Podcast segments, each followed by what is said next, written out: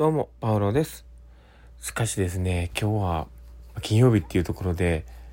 もうね、なんか最終、この週最終で、また明日から連休があるっていうなると、こうね、なんか変な、こう、いいな、みたいな、こう、喜びの気持ちになりますね。もう解放された感というか。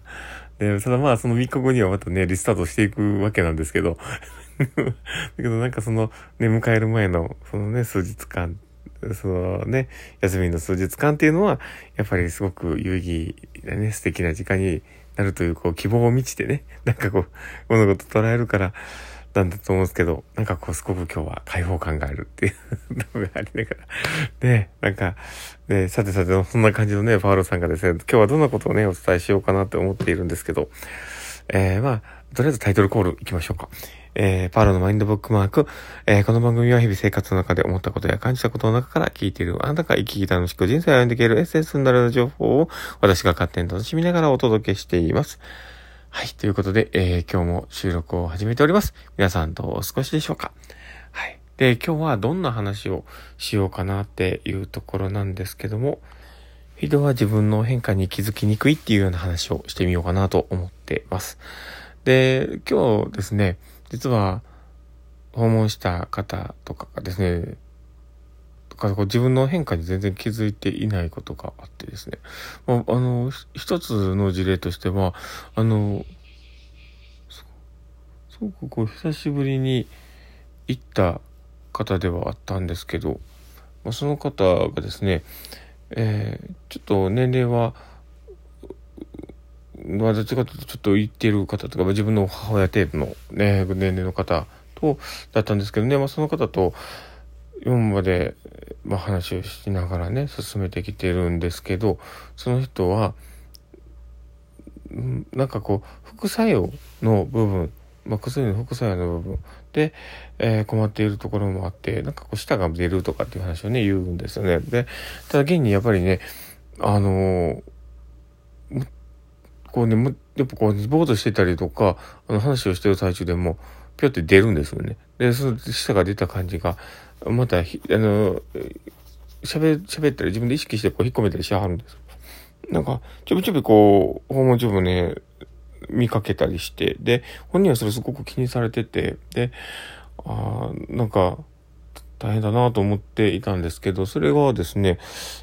先日ちょっと薬が変わって、で、そこから、まあ、はちょっとこうね、僕も久しぶりに行ったので気づかなかったですけど、その舌が出てないんですね。だけど、あの、本人から言うと、変わってないって言うんですよ。で、明らかに、明らかに見てて、あ、治ったんちゃうぐらいの、なんかすごい、こちらから見たら、劇的な変化が感じがするんですけど、本人全然気づいてないですね。で、あの、言うと、そんなことないって言うけど、何回もそんなこと、いやでも、いつもこんな、ね、話してる時とか、たまに出て自分で、あってなって、もう意識してたよねとかっていう話して、言ってると、なんか、ああ、マシになったのかもしれないみたいな感じの話は書いてきたりするんですね。で、もう一人の方はね、まあこの方もね、すごく久しぶりにいたんですけど、今日はね、なんか久しぶりな感じのものが多かった日というかね、あの日、そういう感じの日だったんですけど、あの、その方はですね、なんか、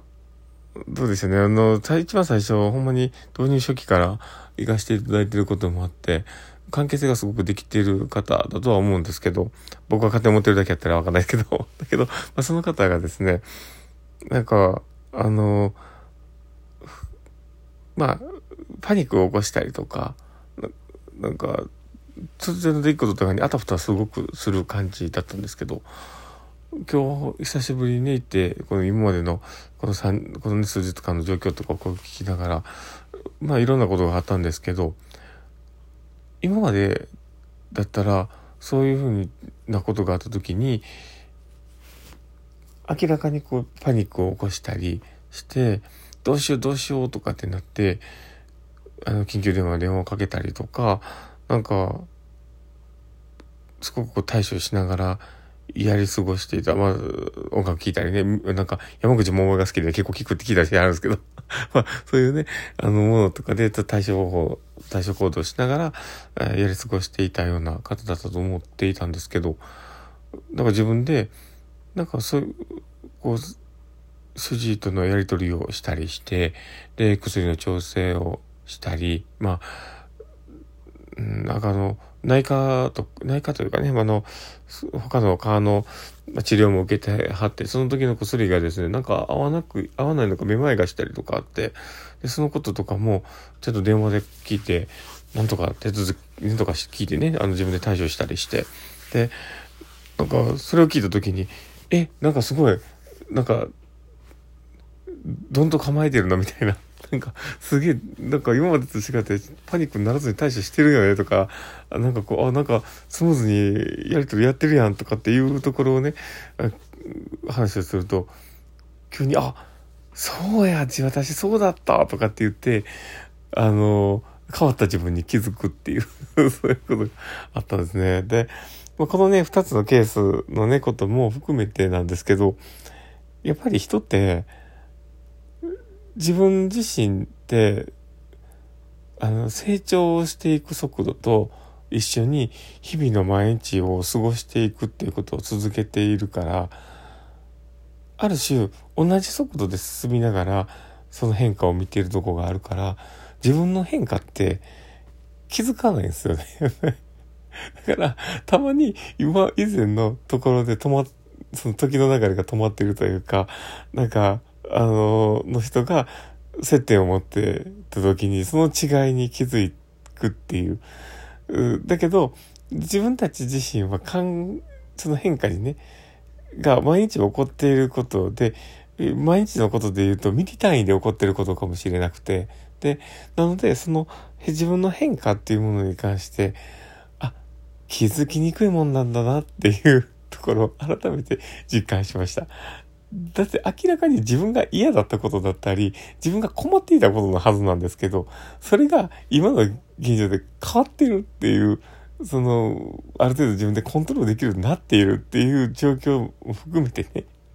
そうなっているのに、そこに気づかない。いつもそこに意識を持っていってるにもかかわらず、その変化は気づきにくいっていう。でもやっぱりそういうもんなんだなとも思うんですよね。なんか、ね、